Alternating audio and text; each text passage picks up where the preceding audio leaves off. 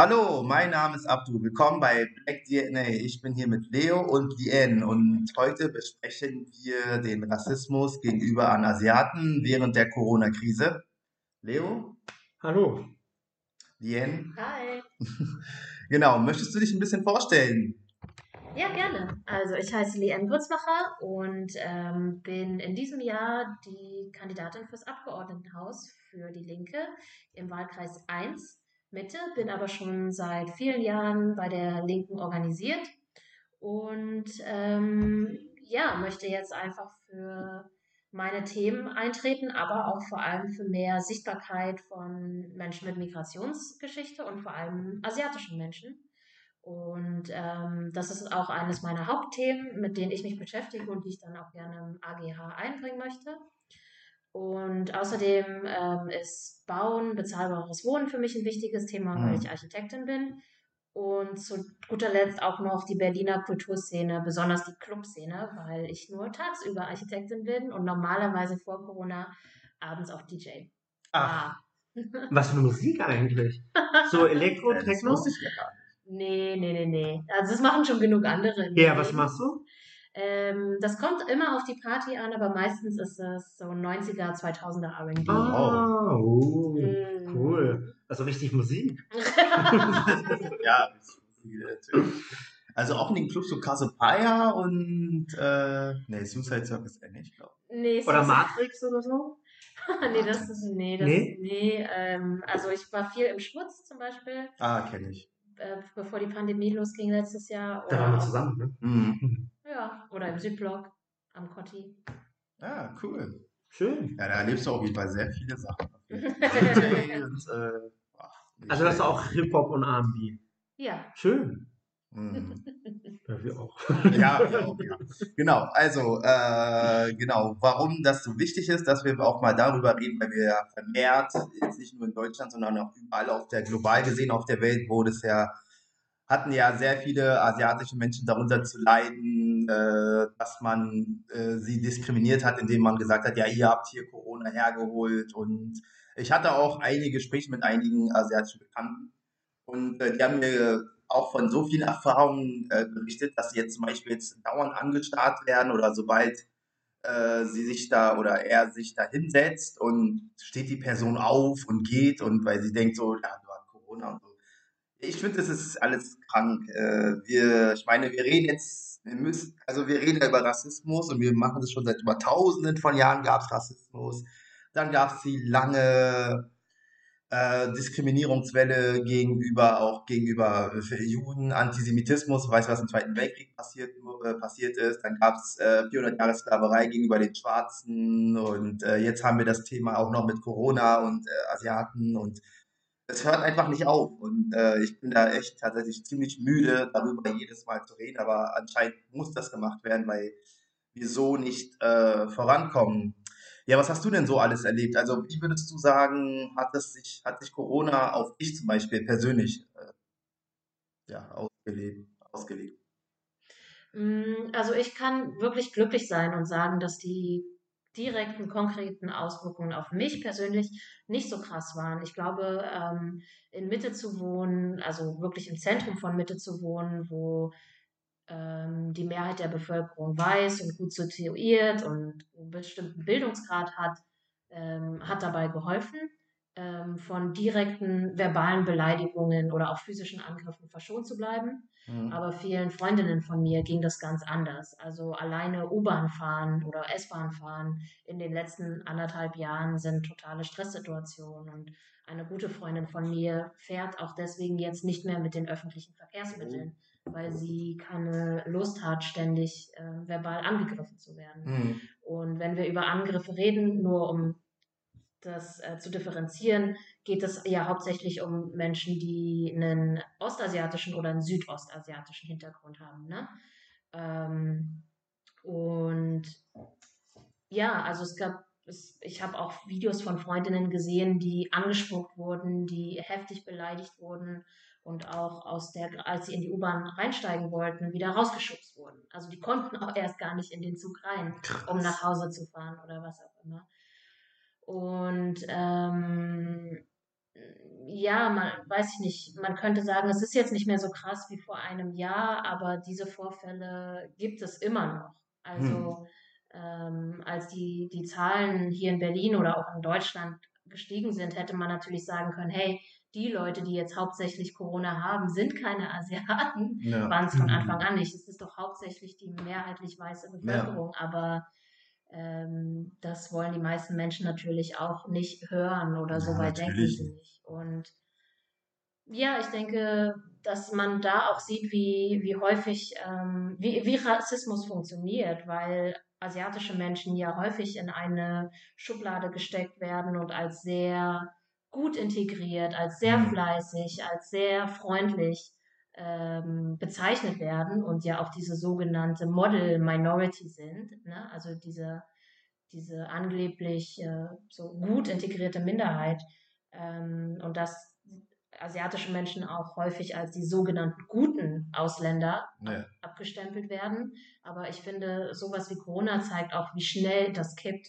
Also wie schnell die vermeintlich guten Ausländer, die so, ne, also gut integriert und freundlich sind und, und so weiter, ähm, wie die innerhalb so einer Sekunde dann doch die Bösen und die Gefährlichen sind, die ja die Pandemie zu äh, verantworten haben. Ja, das finde ich wirklich äh, sehr interessant, deine Beobachtung. Ich denke aber, dass das ni- nicht nur auf die in der, in der Pandemie, dass sich das äußert, dass es da wirklich äh, ähm, sehr großen Rassismus gegenüber Asiat, äh, gegenüber Asiaten gibt, sondern auch äh, generell. Meine, meine Frau kommt aus Nepal und ich habe das schon ganz oft gehabt, dass Freunde, als wir, als wir uns kennengelernt haben, als wir uns geheiratet haben, die auf mich zugegangen sind, meinten so, ey, pass mal auf und so mit asiatischen Frauen und so, die ähm, die, die heiraten eigentlich nur wegen, also wegen, entweder wegen Pass oder wegen Geld, da ist das so gar nicht emotional. Und ich hatte das schon mehrfach, auch in der Bahn, dass mich irgendwelche Männer darauf angesprochen hatten. Wir sind zum Beispiel mal im Regionalzug gefahren und da ist meine Frau irgendwie auf Toilette gegangen. Und dann kam ein Herr zu mir und meinte so, ja, ich war auch mal mit einer Thailänderin zusammen, aber da hatte ich kein Geld mehr und die hat mich verlassen und so weiter. Also das, ist, äh, das ist gerade auch gegenüber Asiat, äh, asiatischen Frauen, das ist da wirklich so eine, dass es da wirklich so eine Vorteilsbelastung gibt, so. Und was halt auch sehr interessant ist, was du auch gerade meinst, Leanne, ne, dass es wirklich auch von den, von, von den Regionen oder von den Ländern auch abhängig ist, wie sozusagen so der Rassismus ist und der Rassismusgrad, ne? Also zum Beispiel Vietnamesen oder Chinesen oder sowas, wird es vorgeworfen oder sagt man, dass sie eine gute Arbeitsmoral haben und, äh, oder, und, was sind nicht, Frauen werden da vielleicht mehr sexualisiert und ähm, von Leuten wie zum Beispiel, die jetzt aus dem südasiatischen oder eher aus dem südwestlichen asiatischen Teil kommen, die haben ja mit, mit, mit, mit, äh, mit ganz vielen Problemen, dass man sie irgendwie alle, was sie nicht als Terroristen sieht oder die Kultur da ganz anders sieht. Also es ist wirklich schon verblüffend. Ja, Hm. Ja, verblüffend traurig. Auf ja verblüffend auch. Ja. Anders kann man es gar nicht sagen. Ja, aber das mit der Arbeitsmoral, das hat, da hatte ich ja auch letztens ein Gespräch mit einem Kollegen von mir. Er ist Vietnamese und seine Eltern natürlich auch. Also er ist Deutsch-Vietnamese. Und er meinte auch, dass sein Vater so einen kleinen Imbiss hat und er ist andauernd nur am Arbeiten. Er kennt es überhaupt nicht, frei zu haben. So, er wüsste gar nicht, was er mit seiner Zeit anstellen würde, wenn er jetzt nicht arbeiten würde. Und da habe ich gefragt, ja, wie geht denn das? Der braucht es einfach. Und äh, die sind da hergekommen. Ihr wisst ja, damals Gastarbeitervertrag gab es ja zwischen Vietnam, also von der äh, DDR zu Vietnam gab es also diese verschiedenen Verträge mit kommunistischen Ländern und dann sind sie äh, hergekommen und die durften auch wirklich nur arbeiten. Ne? Da gab es keine Privatsphäre, du durftest auch gar keine Kontakte mit den, mit den Deutschen haben. Wurdest du irgendwie erwischt dabei oder bist du schwanger geworden, wurdest, hat man dich gezwungen abzutreiben. Ne?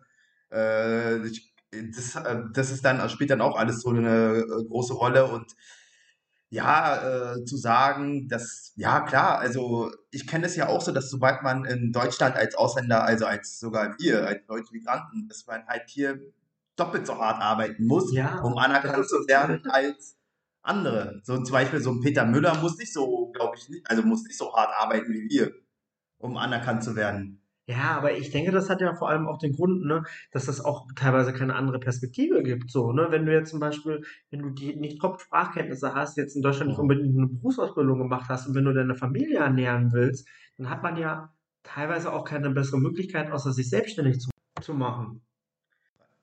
Ja, und wir haben uns ja auch schon mal im Vorgespräch darüber unterhalten und hast wirklich was sehr Interessantes gesagt, Gehen, was, was auch so die Stereotypen äh, von Rassismus angeht, was gerade Männer betrifft, die zum Beispiel aus, äh, aus Vietnam, China und so weiter, weil sie sehr klein und schmächtig sind und Frauen auch. Könntest du vielleicht da was uns, unseren Zuhörerinnen verraten?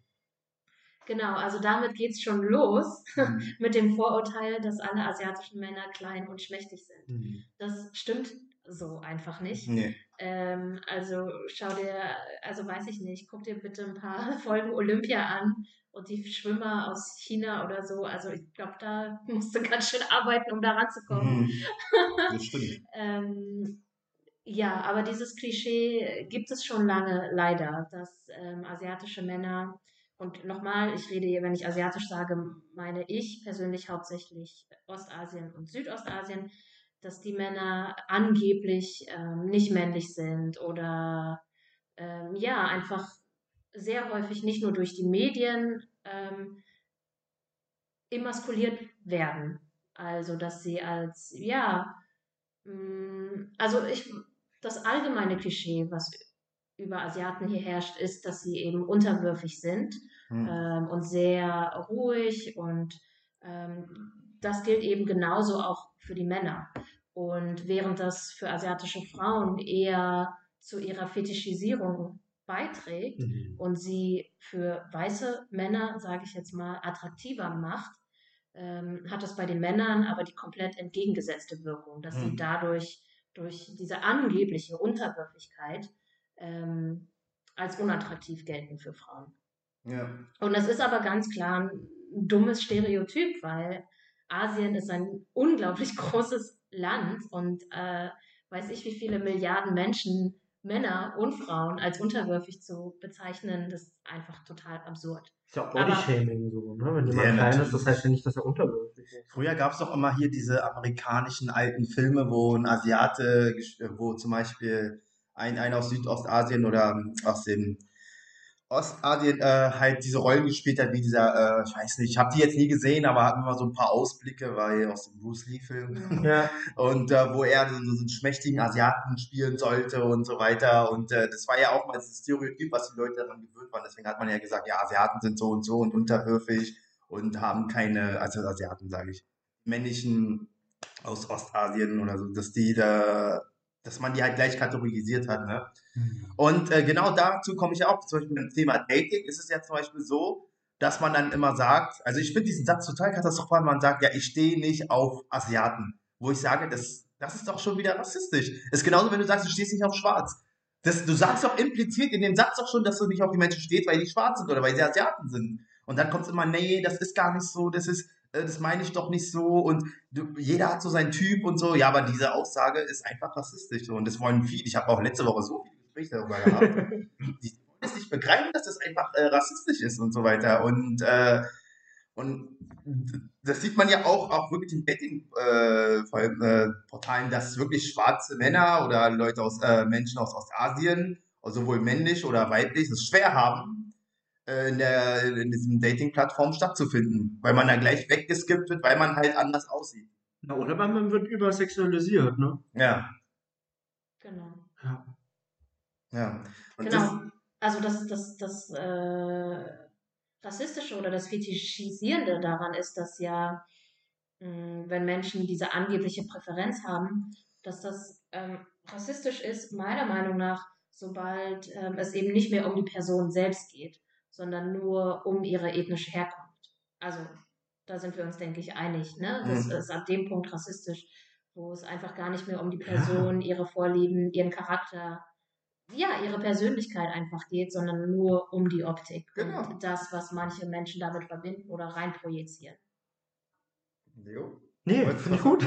Ja, also das sind genau die, die Beobachtungen, die, die ich auch gemacht habe. Und ich habe das früher auch sehr oft erlebt, dass eine sehr gute Freundin von mir ähm, die, wo die Eltern aus Vietnam stammen, wenn wir tanzen gegangen sind oder sowas. Das, also ich glaube, also wie penetrant da viele Männer schon waren oder äh, dass sich dann irgendwie ein bisschen anders verhalten haben wie äh, mit den deutschen Freundinnen und finde ich schon finde ich schon sehr interessant. Aber auch nochmal auf das Unterwürfig und so weiter. Ich habe das persönlich sehr aufgehört, ne? Auch auch von unseren linken Kreisen und so weiter, dass Leute zu mir gesagt haben, ach da hast du es ja, äh, da hast du hast du ja nicht so einen Stress, deine Frau ist ja äh, ist ja ist ja äh, kommt ja aus Nepal und so weiter, die, die kocht ja und die sagt ja nichts und sowas. Oder ich habe das schon so oft, oh, ja. ich habe das schon so oft äh, gehört. Ich kann euch ja nachher, wenn wir, wenn unsere Folge vorbei ist, kann ich ja mal erzählen, wenn das schon zu mir gesagt hat. Ne? Also das, das, das stimmt wirklich, ne? dass, dass, dass man da wirklich, ja, von da Leute so als unterwürfig kategorisiert. Aber schön, dass wir darüber sprechen, weil, also persönlich wäre mir das nicht so aufgefallen, aber jetzt, wo du uns deine Erfahrung oder ja, schon deine Lebenserfahrung mitgeteilt hast und so weiter, umso deutlicher wird mir das Verhalten auch. Ja. ja. Aber das ist ja auch eine, eine Narrative, die es schon richtig lange gibt. Also die, diese vermeintliche ähm, unterwürfige asiatische Frau, die vom weißen Mann äh, gerettet mhm. wird oder für ja, so verfügbar ja, ist. Das ist also Miss Saigon oder also das Musical, die Oper Madame Butterfly, also sogar vermeintliche europäische Hochkultur mit dieser Oper. Ähm, keine Ahnung, wie viele hundert Jahre die jetzt auch schon alt ist. Also diese, diese Geschichte gibt es einfach schon richtig, richtig lange. Und es gibt auch viele Filme darüber, wo weiße Männer, keine Ahnung, irgendwo in Asien unterwegs sind. Ich meine, wenn man will, könnte man sagen, Pocahontas ist genauso eine Story, nur nicht in ja. Asien, sondern ja. Ja, in Amerika. Aber diese, diese Narrative gibt es halt immer wieder und leider, ja, schafft es, schafft es diese Narrative durch solche Kultursachen wie Filme, wie Oper mhm. und so weiter sich über die Jahre hinweg ähm, vorzutragen. Mhm. Also zum Beispiel, mir ist das auch, ich habe letztens mit einer ähm, vietnamesischstammigen äh, Journalistin gesprochen und sie hat mir darüber erzählt, dass das auch ganz häufig war, dass wenn zum Beispiel, ähm, wenn, wenn äh, europäische Männer asiatische Frauen heiraten, wie vielleicht aus äh, Vietnam oder Thailand und so weiter, ne, dass die, dass die, dass die Männer dann in der, in der Beziehung oder sowas so eine Unterwürfigkeit erwarten so. Und dass viele vietnamesische Frauen auch und so weiter wirklich traumatische Erlebnisse mit deutschen Männern gemacht haben. So. Also, äh, ja, das ist, denke mal, das ist auch leider noch nicht so publik. Ne? ja. Ja, ja, aber was können wir denn, wie kann man denn dagegen vorgehen? Weil irgendwie habe ich das Gefühl, das ändert sich ja. Es wird ja irgendwie immer schlimmer. So, dann kommt die nächste Krise, dann haben wir eine andere Ethnie, die dann angegriffen wird und so. Also, äh, mir, ich weiß gar nicht, also ich stehe da wirklich manchmal so machtlos äh, dagegen an und gucke es mir an und denke mir so, ich weiß nicht, was ich da noch machen muss. Zum Beispiel heute, als ich gerade hergefahren bin, gucke ich da auch so, so ein deutscher Ober an, über zwei Minuten starrt er mich an und ich starre ihn genauso zurück und denke ihm so, was ist dein Problem, Alter? Was guckst du mich die ganze Zeit so an? Natürlich hat er darauf nicht reagiert, so, aber dieses permanente Anstarren, das kennen wir alle, das kennen wir alle. So, und äh, das hört einfach nicht auf. Äh, entweder ist es immer, ja, das ist immer meistens die ältere Generation, diese CDU-Wähler zum Beispiel, wo ich endlich mal hoffe, dass die CDU endlich mal nicht mehr stattfindet, weil mit ihrer grausamen Politik und grausamen Altnazis, die da oben sitzen. Naja, egal, aber das ist jetzt wieder eine andere Thematik. Und dementsprechend, also was können wir denn dagegen tun? Also klar, Podcasts haben wir viele. Äh, ist auch wichtig, dass wir darüber reden, aber was können wir denn noch tun? Also, versteht ihr, was ich meine? Mhm. Ähm, Aufklärungsarbeit, natürlich, klar. Äh, natürlich. Was auch beruflich, wie er auch beruflich macht. Ja, stimmt, erzähl mal da. also ich finde gelebte Solidarität richtig wichtig. Ich finde es wichtig, dass ähm, Leute solidarisch miteinander sind, dass sie, wenn Rassismus in der U-Bahn passiert, auf der Straße, und das passiert ja tagtäglich, ähm, wenn sie das mitbekommen, dass sie sich einfach ähm, solidarisch verhalten. Und es gibt auch ähm, Broschüren, Workshops, um sich auf solche Situationen besser vorzubereiten, weil das natürlich nicht immer einfach ist. Hm. Wenn da plötzlich fünf PolizistInnen in die U-Bahn kommen und eine offensichtlich rassistische Aktion gegen einen Menschen machen, ja. dort gut einzuschreiten. Aber ich denke, dass das wichtig ist, ähm, selbst dafür zu sorgen, dass man da fit ist und gewappnet ist, um in solchen Situationen einzugreifen, alleine schon, um der Person, mm, um die es in dem Moment geht, mhm. zu zeigen, sie ist nicht alleine. Da sind ja. Leute, die sehen das und sie sehen, dass das, was passiert, nicht in Ordnung und ganz klar rassistisch ist. Mhm. Und äh, das ist ein Beispiel. Ähm, genauso finde ich es aber auch wichtig, im eigenen Umfeld der Familie, dem Freundeskreis aufmerksam zu sein. Und wenn eine Person rassistische Witze oder Kommentare macht, die Person damit zu konfrontieren und einfach dieses Bewusstsein dafür zu schaffen, dass ähm, bestimmte Sachen einfach nicht okay sind, nicht gesagt und nicht gemacht werden können.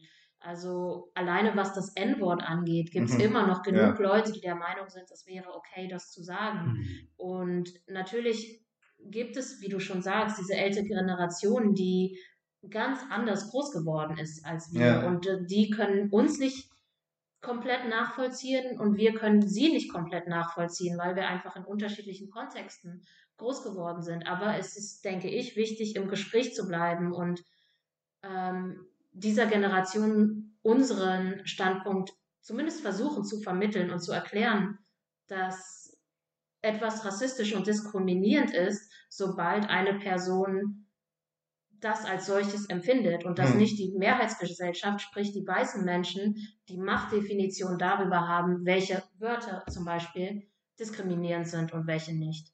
Und da finde ich es einfach wichtig, dass ja, weiße Leute dieses Gespräch mit ihren Großeltern zum Beispiel führen. Ja, ja.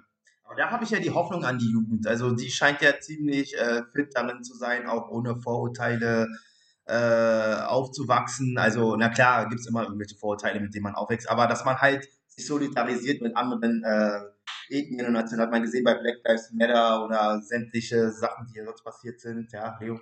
Ähm, ja, aber ich finde, nochmal auf Lien anzuknüpfen. Also ich habe letztens auch selber die Erfahrung gemacht, was du auch gerade meintest, dass es, äh, dass nicht Weiße, also wir Weißen nicht äh, sozusagen das ähm, so definieren sollen, was für manche Menschen verletzend ist oder nicht. Also ich hatte letztens in, in meinem eigenen Umfeld, ähm, ich arbeite in der Gastronomie und wir haben sehr viele MitarbeiterInnen, die halt aus dem asiatischen Raum kommen. So. Hatte ich das gehabt, schon öfters mal an der Kasse, dass eine Kollegin von mir halt mit Akzent gesprochen haben und dass, dass die Gäste sie dann nachgeäfft haben. So. Und ich habe schon öfters, wow. bin ich dann eingegriffen und meinte, mach das nicht, das ist respektlos ja. so.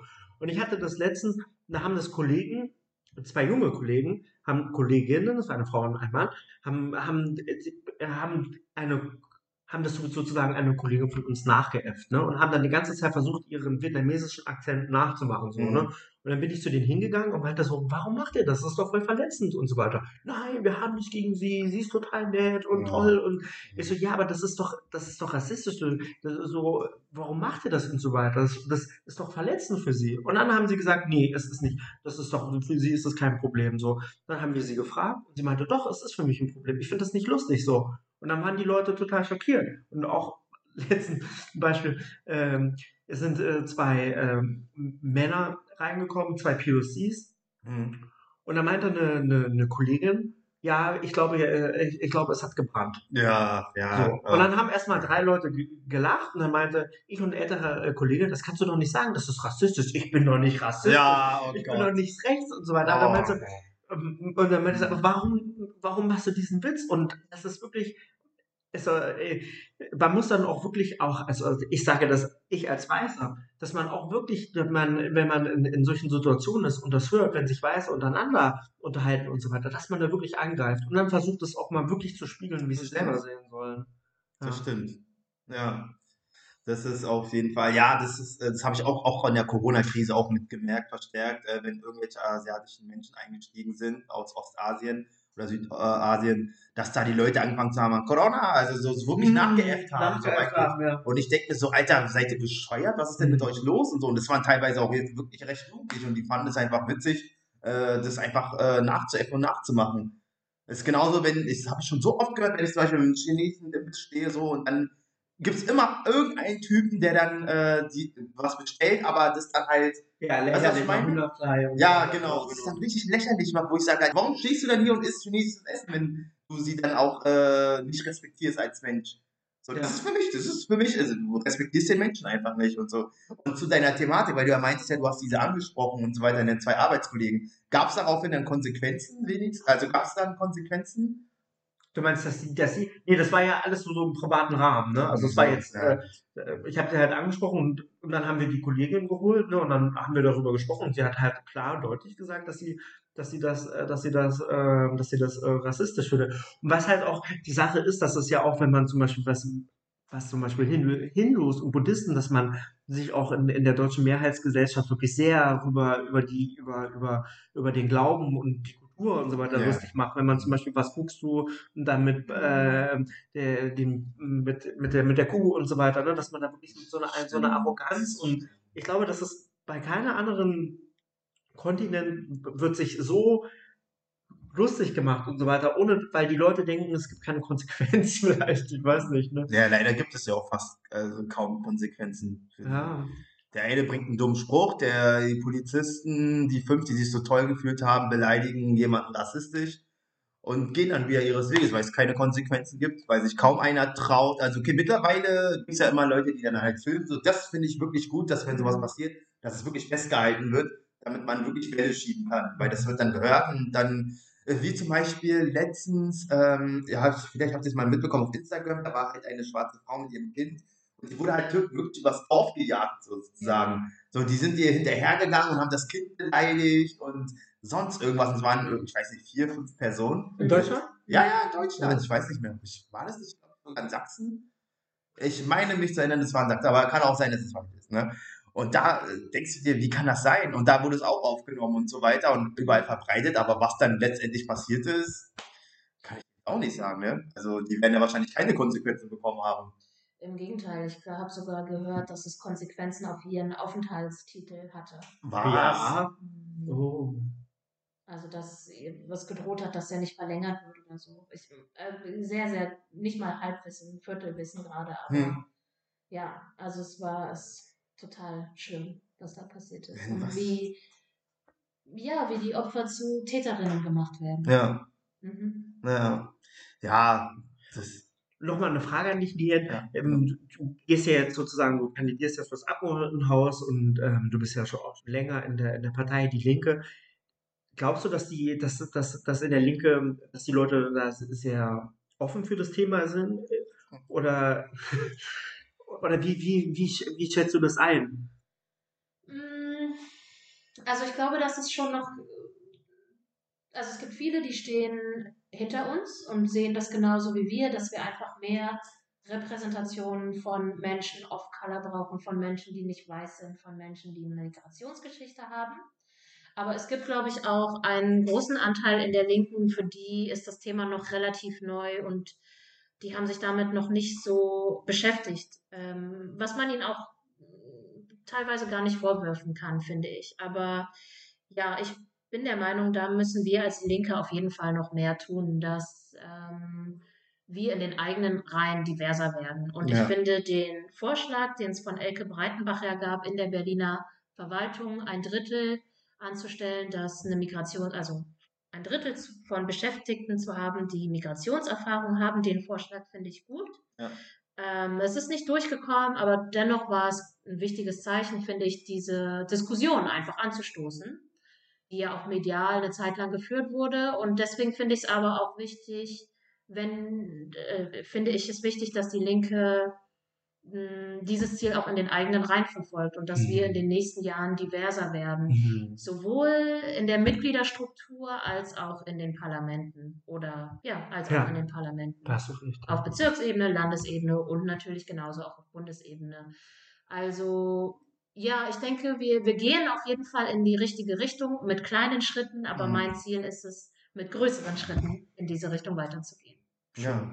Ja, das hoffe ich auch. Das ist ja, merke ich auch bei mir. Also ich bin zwar froh, dass ich dann halt, äh, ja, dass ich dann halt äh, stattfinde und dass man mir auch zuhört, aber ich möchte dann aber auch nicht instrumentalisiert werden, so nach Ja. dem Motto, ah, der ist schwarz, ah komm, jetzt machen wir mal ein Foto. Ja, ja, mal. ja. Weißt du, was ich meine? Da habe ich voll das Ja. Problem mit. Ach, das fand ich so, das fand ich, ja, ja, da hast du vollkommen recht. Was, auch, was ich auch sehr interessant finde, ne? Also, wenn ich mich recht erinnere, du bist unsere einzige asiatischstämmige äh, Kandidatin, ne?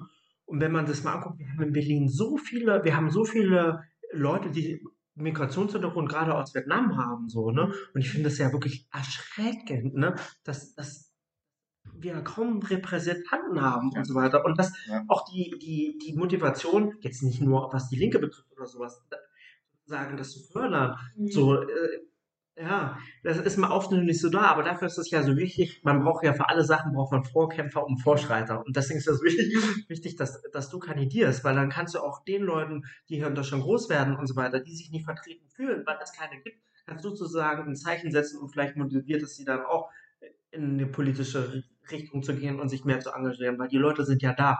Und wir wollen ja in der, in, in der Politik will man ja sozusagen die Mehrheit der Gesellschaft repräsentieren. Und das, das ist leider, leider nicht der Fall. Ne? Ja. Ja. Also ich meine, es gibt auf der BVV-Liste ja noch Jackie, die auf Platz 3 kandidiert, ne? Und ihr Hintergrund, ich bin nicht, nicht 100% sicher. Es, sie ist Afghanin. Genau. Und Also das, ist auch Afghanin, ja. genau. Also das ist ja Westasien, ne? Äh, Süd, äh, Süd, Südwestasien. Äh, Südasien, sagt man ja. Okay. Ja. Genau. Also es gibt, genau genommen gibt es Jackie und mich, wenn es ne, um, um die Repräsentanz von asiatischen Menschen geht, aber genau, nicht viel mehr. Und ja, genau, auf der, wenn man sich Bundestagsebene und Landesebene anschaut, dann bin ich sogar die einzige Person auf Color, die gerade kandidiert Boah, in Das ist Mitte. krass. Wahnsinn, ja. Und Das ist, gibt es denn in Berlin andere, ich weiß es leider nicht, ne, gibt es andere asiatischstämmige Politikerinnen, zum Beispiel im Abgeordnetenhaus, wenn man, Mm, Also im Abgeordnetenhaus gibt es natürlich einige türkischstämmige Ja. Politikerinnen. Ich weiß jetzt natürlich nicht, wie es genau bei den anderen Parteien aussieht. Das kann ich gerade nicht sagen. Also was bei der SPD zum Beispiel los ist oder bei den Grünen. also mir fällt keiner ein. Nö. so. nö. Ja. Ich sehe da auch jetzt echt kaum äh, diverse Menschen, die da irgendwie kandidieren. Also weder bei der CDU brauchen wir gar nicht erst suchen, da wirst du nichts finden.